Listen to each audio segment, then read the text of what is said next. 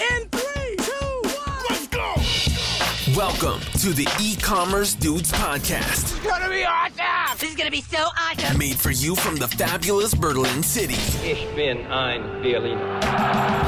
Listen to the future of e-commerce, I love the sound of that. artificial intelligence, This is the future? latest tech trends, So dope.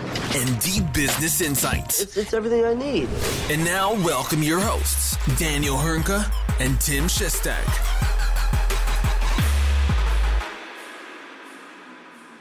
Hallo und herzlich willkommen zu einer neuen Folge bei den E-Commerce Dudes. Es ist Dienstag, der 13. Dezember. Mein Name ist Daniel Höhnke und natürlich auch heute wieder mit dabei the one and only Mr. Handsome Tim Chessy Tiki Tiki Shestag. Grüß dich, mein Großer, was geht?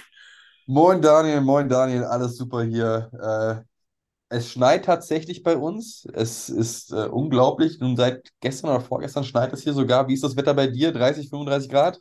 Na, so warm nicht, aber schneien tut's nicht, sagen wir es mal so. Das, das hätte ich gedacht. Aber Ich sag mal so, seit gestern brauche ich die Aloe Vera Creme.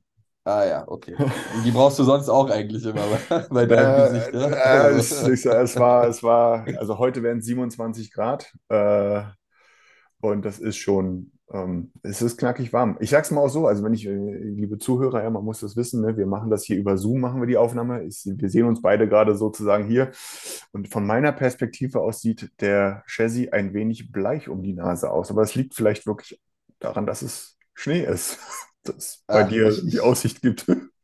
Ich glaube, das, das hat mit den ganzen Umständen zu tun. Erkältung, Schnee, kaltes Wetter. Natürlich nicht so braun gebrannt, wie, wie du es aktuell bist. Aber das soll mich nicht davon abhalten, mit dir heute diesen wundervollen Podcast aufzunehmen. Das ist schön zu hören. Das ist schön. Nicht, haben- nicht, dass du krank bist, ja, das bitte nicht falsch verstehen, aber Nein, nein, lass nein, nein, uns, nein. lass uns einsteigen. Lass uns gerne einsteigen. Wir haben ein paar dicke Bretter dabei. Äh, Hauptthema heute. Es dreht sich wieder um einen der GAFA-Konzerne, beziehungsweise jetzt ja nicht mehr GAFA, dadurch, dass sich ja Facebook in Meta umbenannt hat.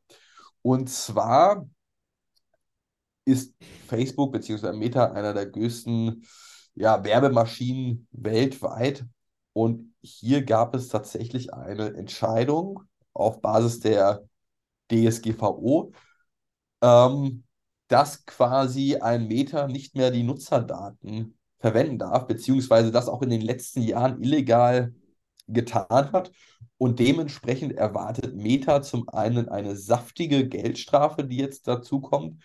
Und natürlich ist das aber auch, und das ist auch für uns besonders interessant, relevantes Thema für alle Händler beziehungsweise Werbetreibenden auf Facebook oder auf Instagram, beziehungsweise zukünftig eventuell mal WhatsApp.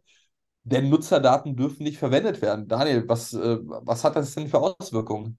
Also ich finde, das ist ein, ein wirklich, wirklich dickes Brett, was hier gerade äh, im Raum äh, schwebt. Ähm, Hintergrund ist der, du hattest es schon angesprochen, äh, mit Inkrafttreten der DSGVO vor, ich glaube 2018 war das gewesen, ich bin mir gar nicht, gar nicht so genau sicher, ich glaube 2018 war es gewesen, dass äh, damals noch Facebook die User niemals gefragt hat, ob sie äh, personalisierter Werbung oder der Datenerhebung äh, dessen zustimmen. Bedeutet, äh, long story short, ähm, dass so wie es aussieht, ähm, die irische Datenschutzbehörde die Sache die ganze Zeit durchgewunken hat, ist da, wo nämlich Meta in Europa ansässig ist, jetzt aber die europäische Datenschutzbehörde da eingeschritten hat und ähm, eingeschritten ist und jetzt sozusagen die irische überstimmt hat, ganz vereinfacht ausgedrückt. Und das hat zur Folge, dass im Kontext in, oder in diesem Kontext Meta äh, die Erhebung von personalisierten Daten im Grunde illegal betrieben hat die letzten Jahre. Das wird zum einen mit Sicherheit sehr, sehr teuer werden. Ähm, das ist aber eigentlich den Händlern in der Regel hier egal oder den Marken, die, äh, die Facebook und Instagram vornehmlich für, äh, für die Neukundengewinnung unter anderem auch nutzen. Ähm, das, was jetzt passiert oder die Auswirkungen, die es jetzt vor allem für, für, für, für Werbetreibende hat, ist, dass äh, personalisierte Werbung wahrscheinlich innerhalb der Europäischen Union nicht mehr auf den Meta-Plattformen möglich sein wird.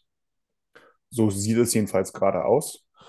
Und das hat ganz vereinfacht auch wieder gesagt zur Folge, jeder Werbetreibende, also es wird ja dadurch nicht weniger Werbung, sondern nur die Ausspielung erfolgt nicht mehr personalisiert, aber die Ausspielung erfolgt weiterhin. Bedeutet, wir haben ein riesiges Gießkannenprinzip in Zukunft wieder, was bedeutet, dass dir, mir, jedem da draußen genauso viel Werbung angezeigt wie vorher auch. Nur vor allem Werbung für, keine Ahnung, vielleicht kriegst du bald Werbung angezeigt für Gartenzwerge oder so, Tim. Ne? ähm, äh, oder wer weiß was. Ja? Äh, Sachen, die dich halt null interessieren.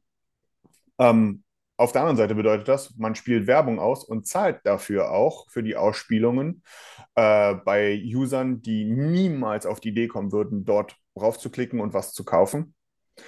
Äh, und das hat natürlich einen signifikanten Einfluss auf, ähm, auf äh, die Werbekosten, die damit einhergehen. Man hat ja das so ein bisschen schon, oder wir hatten das auch hier schon, da schon mal so ein bisschen thematisiert, äh, mit dem Streit zwischen Apple und Facebook. Ne, das äh, Apple ist ja da schon vor einer Weile eingeschritten und äh, hat sozusagen dort auch schon das Thema personalisierte Werbung ähm, durch einen Consent, den man geben musste in der, in der Facebook-App oder Instagram-App auf iOS, ähm, äh, ja, sozusagen limitiert, würde ich fast sagen. Das hat ja schon für einen riesen Aufschrei gesorgt weil, und für riesige Herausforderungen, weil ähm, man, oder das hatte schon zur Folge, dass teilweise die Werbekosten, die man hatte, sich um Faktor 4, 5, 6, teilweise noch höher gesteigert haben. Nur weil, also nur ist gut, das ist ja auch schon signifikant, aber weil auf der iOS-Plattform viele aufgesagt haben, ich möchte meine Daten nicht weitergeben.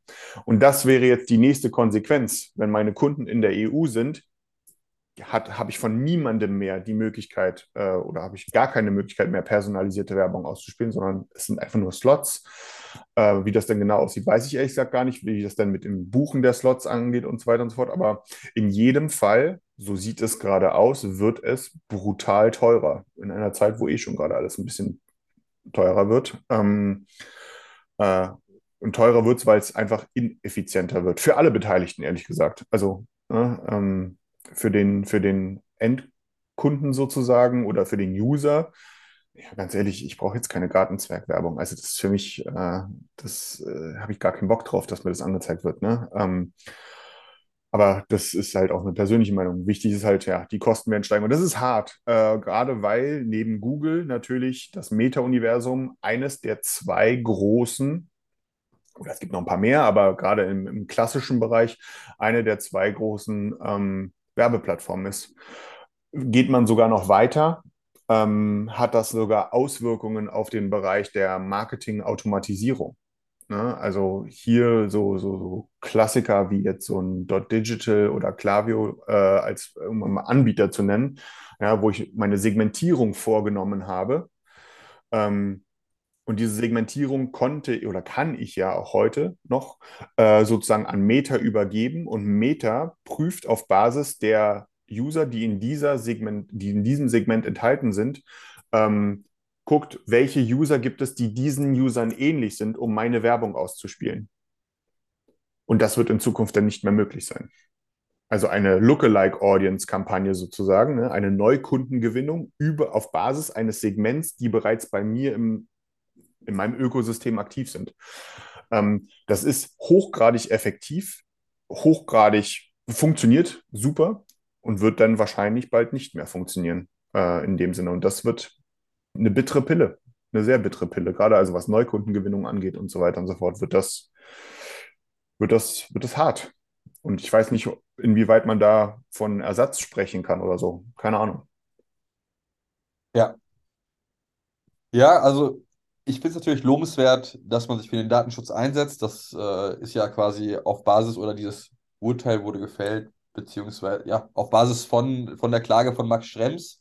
Ähm, Im Jahr 2018 hat er die eingereicht und es ist irgendwie ein, ein lachendes und ein weinendes Auge. Ja, also ich finde das natürlich gut, dass man sich für mehr Datenschutz an, äh, einsetzt. Auf der anderen Seite denke ich mir als E-Commerce-Enthusiast super schade, dass so eine Option zukünftig nicht mehr einsetzbar ist oder sehr wahrscheinlich nicht mehr einsetzbar ist. Und gleichzeitig auch für den Kunden. Also ich finde ja Werbung per se nicht schlimm. Ja, ich finde sie eben nur ungünstig, wenn ich eben einen Gartenzwerg angezeigt bekomme, obwohl ich kein Gartenzwerg-Fan bin. Und das, das, ist eine, das, das, das stellt zukünftig Werbetreibende vor großen Herausforderungen. Was du natürlich weiterhin machen kannst, ist, wenn Nutzer, ich meine, äh, in ihrem Facebook-Profil angegeben haben, hier, ich bin Basketball-Fan und äh, dies und jenes, das sollte weiterhin möglich sein, das noch zu nutzen und dann auf Basketball äh, targetieren zu können. Aber der ganze Rest, Nutzerverhalten etc., das wird wegfallen und das finde ich extrem schade. Und das ist ja das Entscheidende bei der ganzen Nummer, ne? Und das ist ja das Entscheidende und das mit das Spannendste an dem ganzen Thema.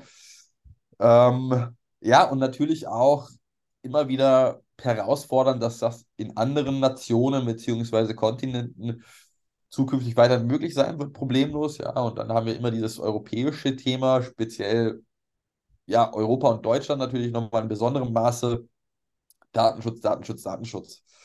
Also das ist äh, ja schw schwierig. Schwierig auf jeden Fall. Also in dem Sinne, guck mal, das Thema, was wir auch letzte Woche hatten, ne? Da ist aufgrund von Datenschutzbedenken, oder haben wir das Thema äh, thematisiert mit hier Rheinland-Pfalz, Happy Coffee, Shopify-Nutzung, Cloud-Nutzung im generellen Sinne, ne?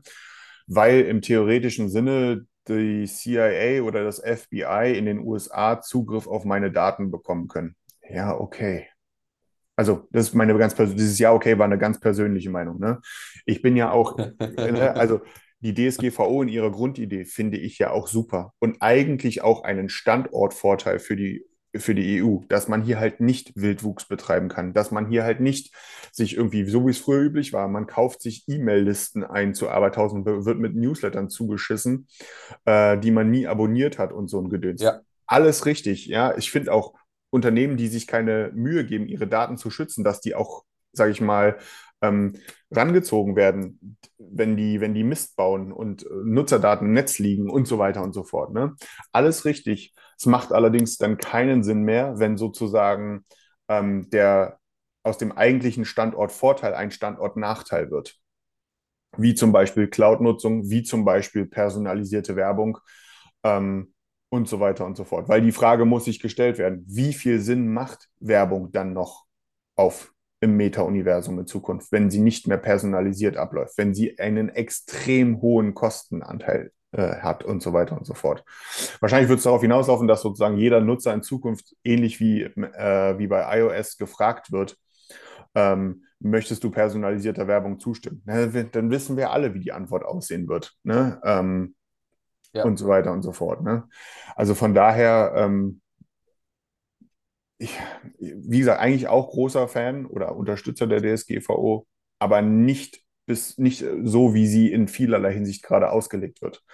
Ähm, weil es wirklich zum Standortnachteil führen kann und es jetzt vor allem auch Händler und Marken vor riesige Probleme stellen kann und wird. Ähm, und wir ges gespannt, oh Gott, ich habe das Wort benutzt. Ähm, Mist verflucht. Äh, und wir ja darauf achten müssen, äh, wie sich das ganze Thema jetzt entwickeln wird. Ja, da, da stimme ich zu. Ein kleiner Hoffnungsschimmer bleibt natürlich, dass, dass äh, es nicht unbedingt genau in der Form umgesetzt werden muss. Aber wir werden sehen. Ja. Und damit. Exciting. Ex exciting, ja. Und damit würde ich sagen, springen wir zum nächsten Thema. Jetzt ist in den letzten Jahren eigentlich Meta auch dafür bekannt gewesen, Themen zu kopieren von anderen Plattformen. Siehe Snapchat vor einigen Jahren, jetzt aktuell die neueste Thematik, die dort vorgedrungen ist, TikTok und die äh, Reels bei Instagram. Und jetzt ist es allerdings so, dass dieses Mal nicht Meta kopiert, sondern Amazon sich etwas abgeschaut hat von TikTok, von den Reels und etwas von diesem erfolgreichen Social Media Format abkupfern möchte. Und zwar gibt es ähm, ja eine, eine TikTok-ähnliche Amazon, äh, nee, eine Amazon-TikTok-ähnliche Funktion. Und zwar soll es quasi Produkte in solchen Reels äh, geben, die präsentiert werden, die auf Amazon erhaltbar sind und käuflich sind. Und zwar kannst du dann einfach nach unten swipen, siehst dann letztendlich passende Produkte natürlich schön in Szene gesetzt. Da bin ich übrigens sehr gespannt, wie schön in Szene gesetzt die unterschiedlichen Produkte werden. Ja. Und du kannst äh, Präferenzen angeben, worin du eigentlich interessiert bist. Bist du an äh, Home and Living interessiert? Bist du, keine Ahnung, Hautpflege, Kosmetikprodukte, was auch immer interessiert? Und darauf basierend erhältst du dann passende Vorschläge, passende Kurzvideos und kannst dann natürlich aus diesen Videos heraus auch diese Produkte direkt kaufen, in den Warenkorb legen, etc. Weiß ich nicht. Also persönlich, meine Meinung, ich finde es natürlich cool und denke, es ist zumindest ein Versuch wert, es auszuprobieren. Allerdings lebt ja jetzt eigentlich ein TikTok nicht unbedingt davon, dass du dort eine reine Verkaufsshow jedes Mal anbietest pro Video.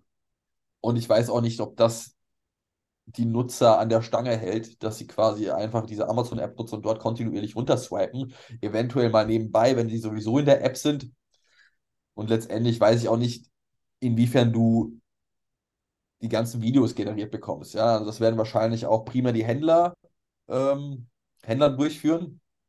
Und dann ist natürlich die Frage, wie viele Händler können das auf Amazon erfolgreich integrieren, solche Videos zur Verfügung stellen, die natürlich zum einen ja, verkaufsfördernd sind und gleichzeitig sollte so ein Format natürlich auch entertaining sein, unterhaltsam sein, weil das ist ja letztendlich auch das, wovon ein TikTok lebt, wovon ein Instagram Reels lebt, ja, dass dort Creator coole Videos erstellen, die lustig sind, unterhaltsam, interessant ähm, und, und, und ja, informierend auch zum Teil.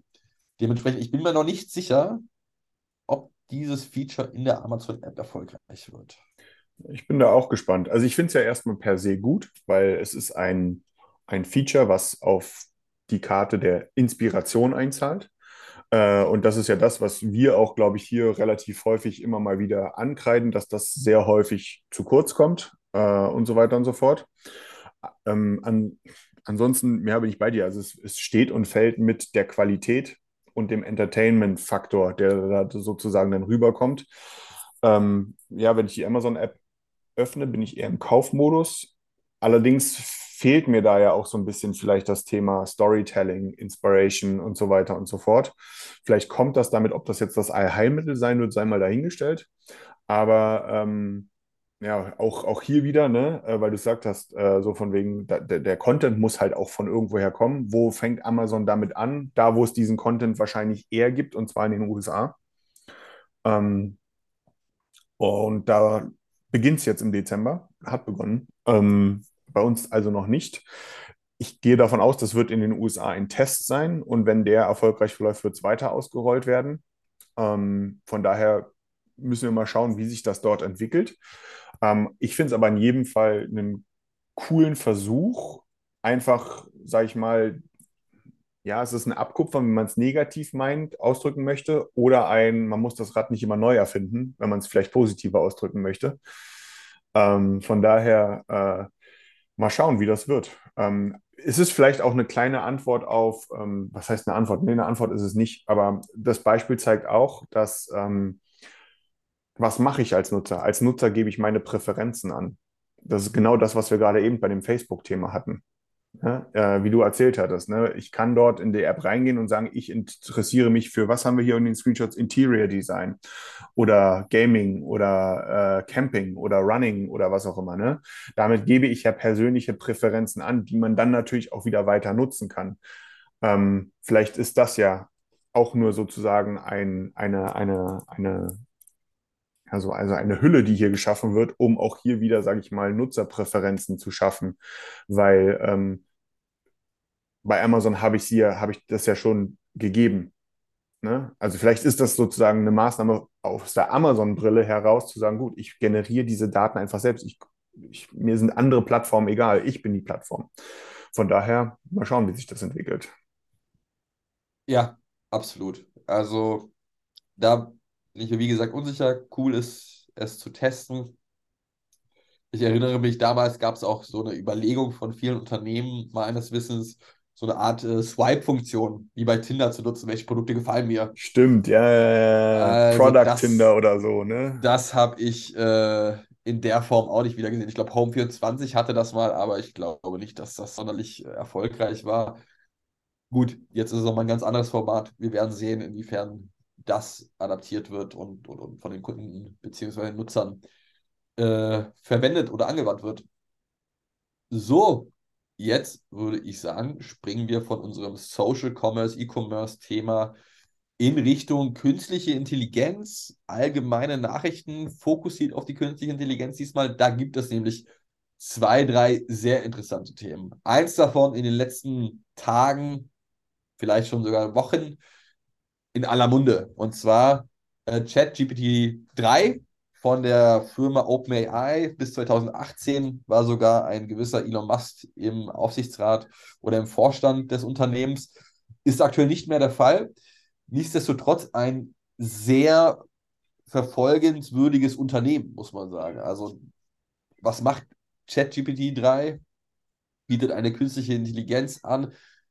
Auf Basis dieser man unterschiedlichste Formen von Texten erstellen lassen kann, mit dieser KI kommunizieren kann, unterschiedliche Fragestellungen an sie stellen kann. Und dort bekommt man in der Regel sogar extrem plausible Antworten. Ich war sehr fasziniert davon, als ich es selber getestet habe. Sehr beeindruckt davon gewesen, als ich auf Twitter unter anderem mitbekommen habe, was andere User damit, äh, äh, damit ausprobiert haben. Dazu können wir gleich nochmal ein, zwei Themen äh, mehr erzählen. Aber wirklich unfassbar. Also hat mich wirklich vom Hocker gehauen, als ich selber dort Fragen gestellt habe. Und ich habe eine sehr gute, auch zu, zu, zu äh, Fragestellungen bekommen, bei denen man denken würde, Mensch, das würde eine künstliche Intelligenz in der Form noch nicht verstehen. Äh, wie siehst du das Ganze, Daniel? Äh, ich finde auch, also das es gibt relativ viel Superlative gerade, die man im Netz zu dem Thema liest. Vielleicht zum Hintergrund. Wir haben ja auch hier im Podcast schon das ein oder andere Mal über die äh, Sprach-KI GPT-3 gesprochen. Darauf basiert ChatGPT.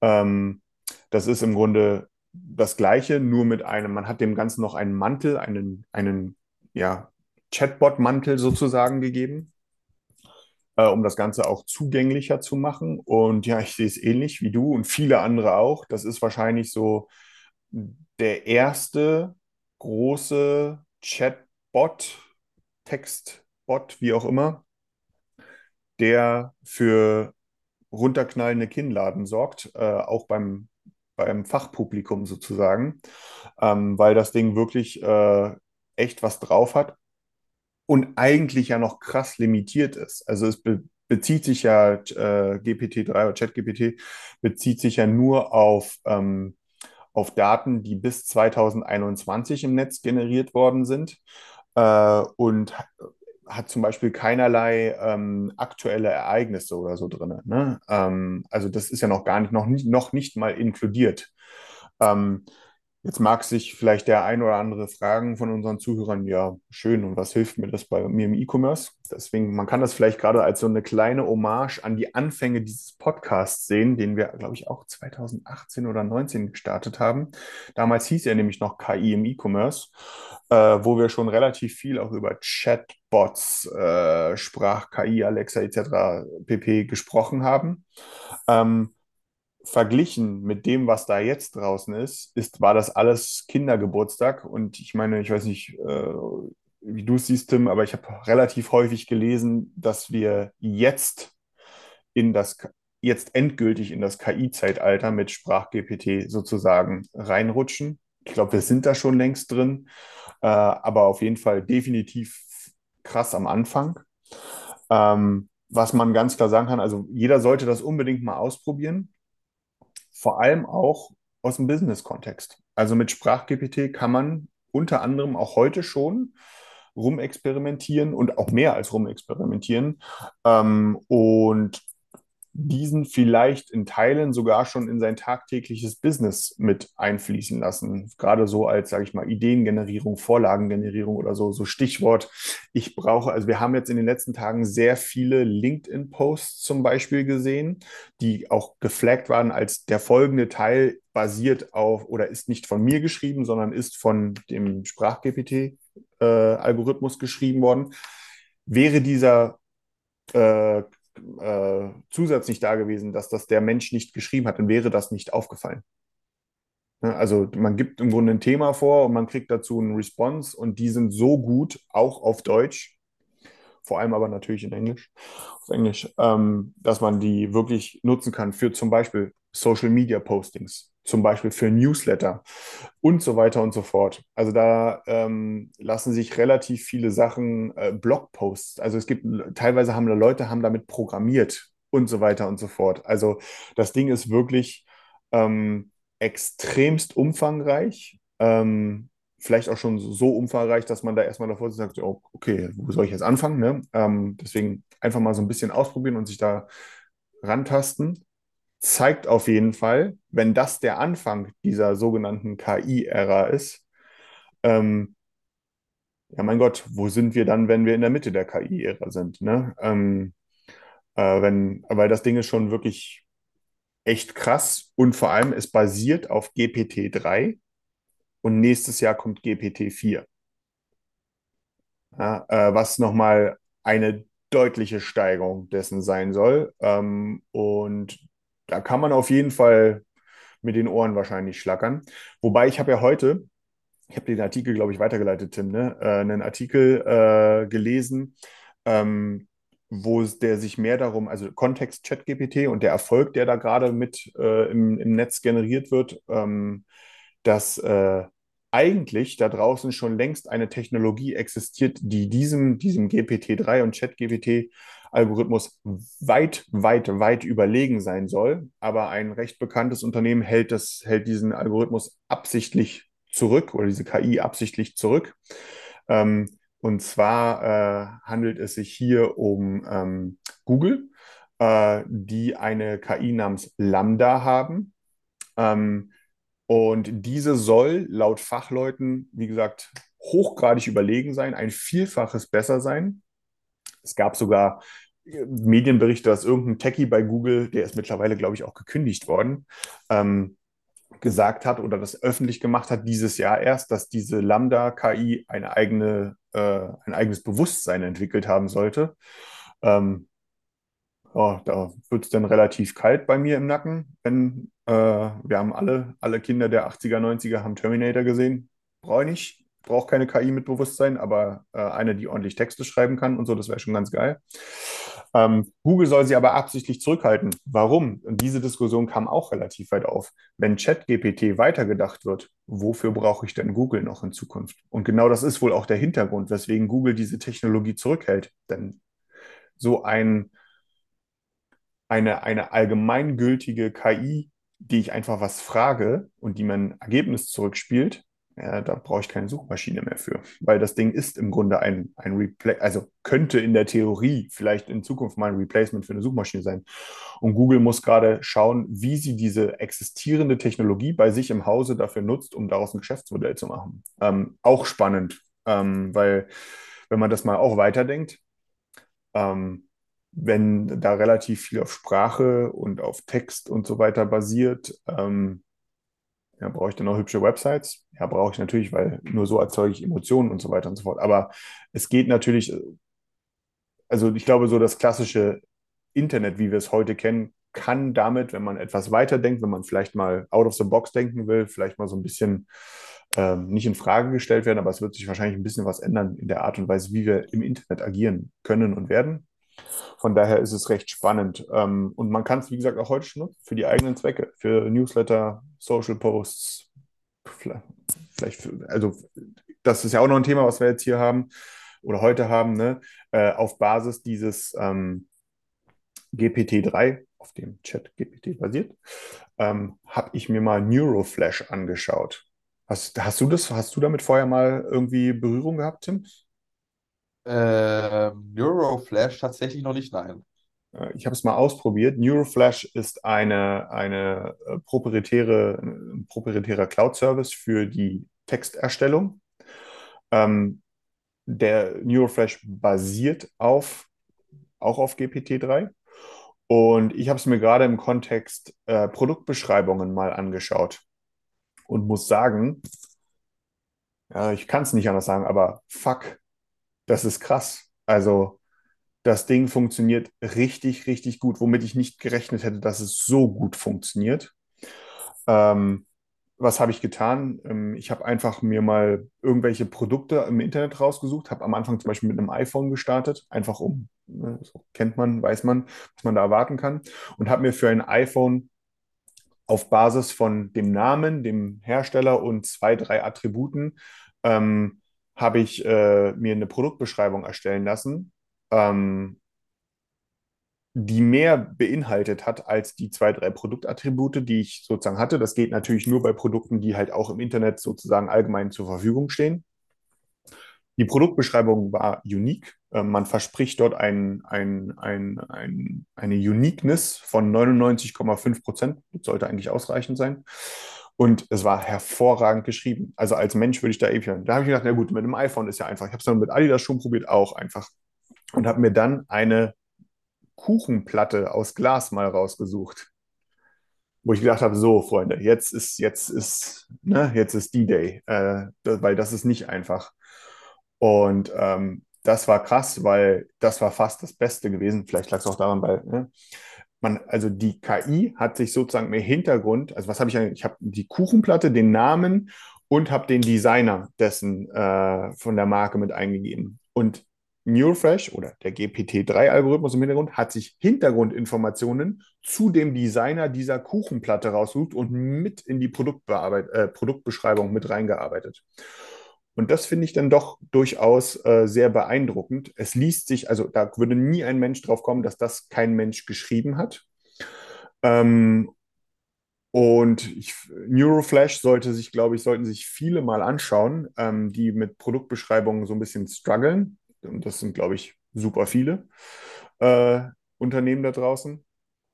Je mehr, sage ich mal, Produktattribute ihr habt, desto besser wird es auch, weil je mehr könnt ihr mitgeben. Das ist, glaube ich, klar, gerade bei Produkten, die jetzt irgendwie, weiß nicht, die jetzt nicht großartig im Internet zur Verfügung stehen und so weiter und so fort, sondern wo es wirklich auf Basis dieser Produktattribute ja, erstellt werden muss. Ne? Da je mehr, desto besser. Es geht aber auch noch weiter. Also es geht auch, ähm, wir, wir reden hier, ich, wie gesagt, ich habe eine Produktbeschreibung angeschaut, aber es geht noch um Produkt. Bullet Points, Produktvorteile, Amazon-Beschreibung, Produkttitel, ähm, Social Media Post für, für das Produkt und so weiter. Also es gibt eine Vielzahl von weiteren Möglichkeiten dort, genau auf, dem, auf derselben Art und Weise sich Texte ausgeben zu lassen, bestimmte Arten von Texte. Also Neuroflash hat sich sozusagen, und es gibt auch weitere Anbieter, das ist jetzt mal einer, die kommen übrigens aus Hamburg, also von daher deutsches Unternehmen, krass, cool, ähm, die GPT-3 einsetzen und sozusagen mit spezialisierten Rahmen versehen für bestimmte Zwecke ich kann mir da einen Blogpost beispielsweise auch erstellen lassen, was ich auch mal ausprobiert habe. Auch das hat ehrlich gesagt ganz gut funktioniert. Ähm, von daher, es ist sehr, sehr, sehr, sehr exciting, ähm, wie sich gerade äh, hier so bestimmte lästige Aufgaben, in die man sehr viel Energie reinstecken muss und musste oder musste, ähm, eventuell automatisieren lassen. Und äh, glaube, das spricht jedem Händler, jeder Marke auch ein bisschen aus der Seele. Je mehr ich da automatisieren kann, desto besser. Ähm, hilft natürlich auch bei Themen wie Internationalisierung, weil ich kriege das ganze Ding auch in verschiedenen Sprachen und so weiter und so fort. Also es ist schon krass, was da möglich ist, was GPT-3, sage ich mal, ähm, als Basis geschaffen hat. Produkte entstehen da drumherum. Ich habe mir ein paar andere Sachen die Tage auch nochmal angeschaut. Ähm, ganze Produkt-Videopräsentationen auf Basis von Avataren, künstlichen Avataren, die durch GPT-3 sprechen gelernt haben. Das der ganze Ding ist lippensynchron und so weiter und so fort. Tim, ich weiß nicht, ob du es wusstest, aber du kannst dich zum Beispiel für weit weniger als 1000 Euro, kannst du dich als Avatar sozusagen vermessen lassen. Ähm, mhm. Vielleicht, vielleicht mache ich das irgendwann mal. Ähm, und dann nur, dann gibst du Text ein und du als virtueller Avatar, aber in echt halt, ja, nicht so ein Comic-Avatar, sprichst dann genau das, was man dir als Text vorgibt. Und das kann man dann in so Produktvideos und so weiter und so fort mit einmal oder Produktpräsentationen und so weiter und so fort. Das funktioniert auch verblüffend gut. Also ich habe mich jetzt noch nicht als Avatar vermessen lassen, aber die künstlichen Avatare, die ich da mal ausprobiert habe, also es sind echte Menschen, so denkt man jedenfalls. Ähm, das funktioniert verdammt gut. Also von daher, wenn das der Anfang des KI-Zeitalters ist, Chapöle, ähm, da wird, ich glaube, damit sollte sich jeder auseinandersetzen, was da möglich ist, was da möglich sein wird, denn im Optimalfall, und das meine ich jetzt sehr positiv, kann das einen signifikanten Einfluss auf die Effizienz des eigenen Unternehmens haben. Ja, ja, also da hast du jetzt äh, ein, ein, ein 15-minütiges Überzeugungs. Habe ich gerade, Gott, so lange, nee. Es, es war, das war so ein Thema, ich habe mich entschuldigt bitte, aber ich habe ich hab mich, in den letzten- ich hab mich in den letzten Tagen damit ein bisschen intensiver beschafft, äh, beschäftigt, ne, aufgrund dieser äh, Chat-GPT-Nummer, die gerade so durch, durch, durch die Bubble durchrennt und war durchaus verblüfft gewesen, was da mittlerweile an Tools entstanden ist als Ökosystem rund um diesen Algorithmus und im Grunde ist der nächstes Jahr auch schon veraltet und der krassere kommt dann erst. Also von daher, da geht was. Absolut, also keine Frage, das ist sehr beeindruckend gewesen. Ich war schon sehr beeindruckt, als ich äh, einfach nur der, der, der, der KI die Frage gestellt habe, eine E-Lok fährt Richtung Süden, in welche Richtung weht der Dampf? Ja? Und das habe ich aus einem Radio-Gewinnspiel und fünf, sechs Anrufer haben diese Frage nicht richtig beantworten können. Aber, aber GPT-3 konnte mir die richtige Antwort liefern und hat gesagt, hey, das ist eine E-Lok, du Idiot, die hat keinen Dampf. Ja, also wirklich Wahnsinn, was die alles verstehen kann. Und das sind einfach nur kleinere Themen, wenn man sich mal anguckt, was andere Leute dort für Beispiele gemacht hat. Ja, also äh, der, der eine hat gesagt, hier bitte, GPT-3, du bist jetzt eine, eine Preis-KI und hat, ihn dann, äh, hat dann Fragen gestellt, wie teuer ist eine Tomate? Dann kommt die Antwort 1 Euro. Dann, wie teuer ist eine Stunde SEO-Beratung? Und dann kommt die Antwort 100 Euro. Und wie teuer ist Glück?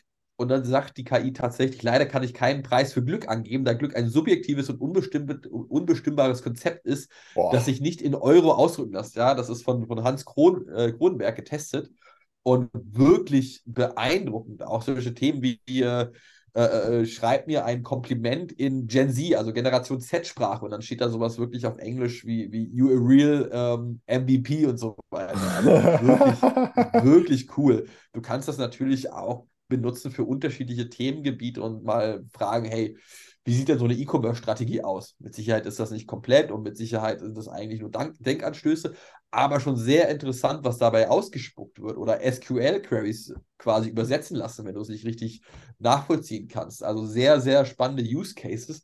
Und du hast es schon gesagt, ähm, Google mit Lambda mit Sicherheit eine noch stärkere KI als, als äh, G äh, GPT-3.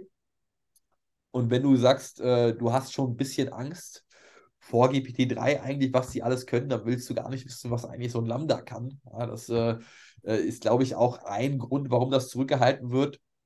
Letztendlich, weil, weil du damit tatsächlich auch noch vermutlich deine, deine User, deine Besucher verschrecken kannst, ja, diese, Ja. diese KI zu benutzen. Ja, das hat auch der Philipp Klöckner mal in seinem LinkedIn-Post geschrieben. Also da hast du ja quasi auch einen Reputationsverlust, wenn du tatsächlich Kunden dadurch äh, ähm, ähm, verschreckst, weil diese künstliche Intelligenz so wahnsinnig gut ist. Das ist schon sehr beeindruckend. Und gleichzeitig auch die Frage, Google hat ein wunderbares Werbemodell und ich denke mal auch, dass, dass man noch keine gute Möglichkeit gefunden hat, wie monetarisierst du eigentlich so ein, ich sag's mal ganz plakativ, Chatbot, auch wenn das dem Ganzen nicht gerecht wird. Ähm, wie, wie monetarisierst du das am besten? Ja, also wieso Das ist sollte eine jetzt Google absolut die, berechtigte Frage, ja. die Cash Cow aufgeben? Ja, das ist das klassische Innovators Dilemma. Äh, wieso sollte man hier die Cash Cow überhaupt aufgeben und sowas, so eine KI loslassen auf die breite Bevölkerung, wenn man selbst als Unternehmen eventuell zunächst einmal keinen Benefit davon hat und sehr viel Unsicherheit zumindest vorhanden ist, wie es angenommen wird, ob es sich so monetarisieren lässt, wie man es eventuell gedacht hat. Dementsprechend äh, sehr interessante Technologie, was GPT-3 oder OpenAI dort anbietet. Und, und boah, wie stark muss eigentlich Lambda sein? Das ist wirklich äh, eine, eine faszinierende Frage. Und man muss dann gucken, je nachdem, wie sich OpenAI weiterentwickelt, vielleicht irgendwann sagt sich Google, ey, Leute, jetzt müssen wir mal. Und dann geht es auch äh, los auf Seiten von Google. Und dann wird es äh, ein, ein, ein ja, Kampf der Giganten. Okay. Also unfassbar. Kampf, der Gern- Kampf der künstlichen Intelligenz. ich oh sag's Gott. dir. Loggt, lo- registriert euch mal dort, testet es selber mit unterschiedlichen Fragen mal aus. Es ist super interessant, super spannend, was, was so eine KI alles leisten kann. So, jetzt äh, würde ich sagen, ein Thema hatten wir, glaube ich, noch, Daniel, auf der Agenda. Und zwar geht es dabei um Product Marketing Videos. Genau, ja, das war so ein bisschen jetzt auch in dem Rahmen mit den, mit den Avataren so ein bisschen gemeint Okay. gewesen. Ähm, genau, es geht auch ein bisschen in diese Richtung, ne? Das, äh, das ist durchaus noch nicht ganz so mindblowing wie jetzt geschriebener oder gesprochener Text, aber ähm, alle Anbieter, die irgendwie in diesem GPT-3-Universum gerade, sage ich mal, aktiv sind, gucken gerade auch auf Videogenerierung. Und Video, das haben wir hier im Podcast ja auch schon des Öfteren thematisiert, ne? So Stichwort YouTube und Produkte und, und so weiter und so fort. Ne? Ähm, gerade eben Amazon mit äh, Kurzvideos äh, da drinne und so weiter und so fort. Ähm, da geht, glaube ich, auch gerade ganz stark so ein bisschen der Trend hin, ne, dass sozusagen Videos eben nicht mehr aufwendig irgendwo in einem Studio produziert werden müssen. Also das wird, man wird da ab einem gewissen Grad nicht drum herum kommen erstmal, aber ähm, so zum Teil, dass man das eben nicht mehr machen muss, äh, irgendwo um die halbe Welt fliegen muss, um dort, sage ich mal, äh, irgendwie ein Produktshot-Video zu machen und so weiter und so fort, sondern da arbeitet man gerade sehr intensiv daran, ähm, genau das eben auch auf Basis von künstlicher Intelligenz äh, möglich zu machen. Und dort sind erste Schritte, erste Möglichkeiten auch schon sehr, sehr gut möglich. Wie ich gerade erwähnt habe, ne? man, könnte jeden Menschen avatarisieren. Ähm, kostet ein bisschen Geld, kostet ein bisschen Zeit, aber danach kannst du praktisch diesen Menschen für sehr viel, oder diesen Avatar besser gesagt, nicht den Menschen, kannst du diesen äh, für sehr viel verwenden. Äh, und da gibt es auch teilweise Avatare, die sehen aus wie Mensch. Dieser Mensch existiert aber nicht, sondern es sind rein aus der KI entstandene Menschen oder Avatare. Ähm, von daher, das ist sehr, sehr spannend. Ähm, äh, und vielleicht, es gibt ja schon erste, sage ich mal, KI-Influencer. Avatare. Ne? Ähm, ich glaube, sowas werden wir in Zukunft auch nochmal deutlich häufiger ja. sehen. Ähm, und ja, für den E-Commerce macht es natürlich Sinn. Wie gesagt, ich nehme jetzt einfach mal das Beispiel von Amazon, was wir gerade haben, mit diesem TikTok-ähnlichen Videoformat, was jetzt äh, rein um Produktpräsentation sich dreht.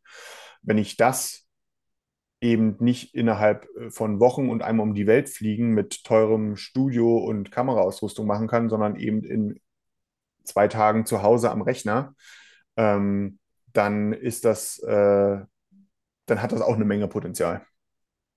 Absolut. Absolut. Also mal gucken, was dort in den nächsten ein, zwei Jahren auf uns zukommt. Das war eine berechtigte, äh, sehr KI-lastige Folge. Ich glaube, das ist sehr beeindruckend, was dort die unterschiedlichen Unternehmen auf die Beine gestellt haben. Und wir werden gucken, wie sich das jetzt auch nächstes Jahr dann entwickelt, wenn GPT-4 rauskommt. Das, das ist schon fast unvorstellbar, dass man sagt, das, das wird noch besser. Ja. Hm. Ähm, und ja, dementsprechend würde ich sagen, packen wir es für heute. Das war ein guter Abschluss. Sehr spannend zu sehen. Wir haben nicht, wir haben es nicht geschafft, das Wort spannend aus unserem Wortschatz für diese Folge, Folge zu streichen. Wir geben uns Mühe, dass es, dass es in der folgenden der Fall sein wird. Und Daniel, ich, ich bedanke mich für deine Zeit. Es hat mir wieder mal sehr viel Spaß gemacht und freue mich auf nächste Woche. Und ich mich erst, kannst du dir gar nicht vorstellen. Auch an ja. euch da draußen nochmal besten Dank und bis nächste Woche. Bis nächste Woche. Ciao. Ciao.